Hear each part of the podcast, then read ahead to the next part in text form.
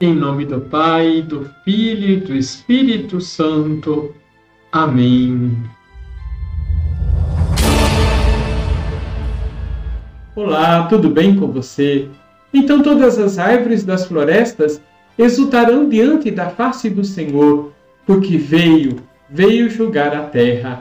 Veio primeiro e virá depois.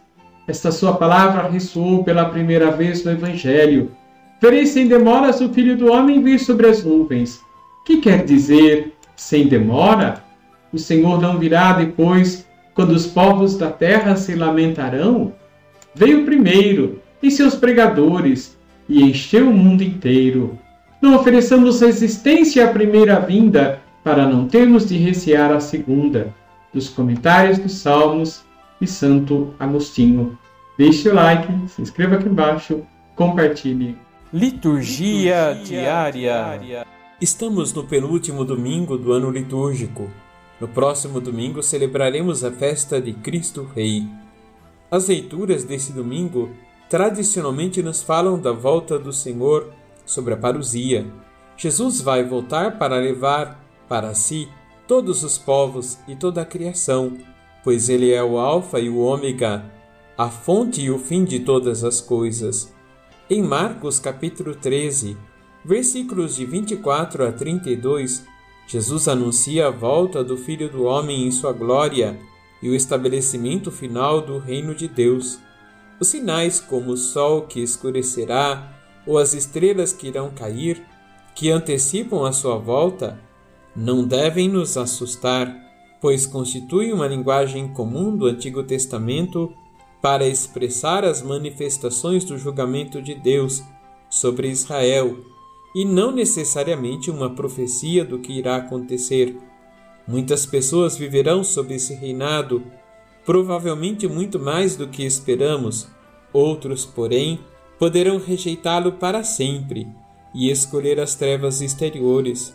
Enquanto essas coisas não acontecem, devemos estar vigilantes e atentos. Em seguida, conta a parábola da figueira. As figueiras eram uma característica proeminente, bem conhecida no Monte das Oliveiras, onde Jesus está falando. Esta árvore só brota suas folhas no final da primavera. Quando elas aparecem, você sabe que o verão está próximo. A atitude dos discípulos, diante dos sinais calamitosos, deve ser a de responder antecipadamente aos desafios do tempo presente com fé e esperança. A volta do Senhor, no Evangelho, descrita como verão, é sinal de bons tempos não é um sinal de que Deus perdeu o controle da história, mas que está levando as coisas a um fim triunfante. Na verdade, é a vitória de Deus e o crepúsculo de todos os deuses menores que os homens criaram para si mesmos ao longo dos séculos.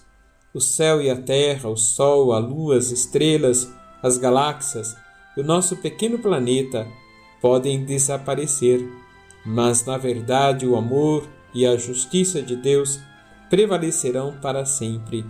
Jesus nos tranquiliza e diz que ninguém deve ficar preocupado com quando se dará tudo isso. Ninguém de Jesus, nem ele mesmo sabe quando virá o fim. Não devemos nos preocupar com isso. Preocupar-se não vai nos ajudar. Por outro lado, não devemos adiar a nossa conversão a Deus. Essa conversão se dá quando em nossas atitudes e práticas manifestamos o nosso amor a Deus. Essa conversão se dá quando em nossas atitudes e práticas manifestamos o nosso amor a Deus e o nosso serviço a Ele, servindo por sua causa os nossos irmãos. É o presente que produz o futuro. Então vivamos bem o tempo presente, e desta forma, quando o Senhor vier, seremos convidados a um novo relacionamento com Ele. Vamos rezar? Alimentado pela Eucaristia, dai-me a graça de vos esperar sempre vigilante, que as minhas atitudes expressem o desejo de vos encontrar ao acolher cada pessoa que de mim se aproxima, que a minha oração seja sóbria para não me perder em preocupações com a vossa volta, mas que a minha vida manifeste uma sincera conversão para vós, que sois o amor e que deve ser amado por mim. Assim seja. Que o Deus Todo-Poderoso te guarde, te abençoe e te liberte de todo mal. Em nome do Pai, do Filho e do Espírito Santo. Amém.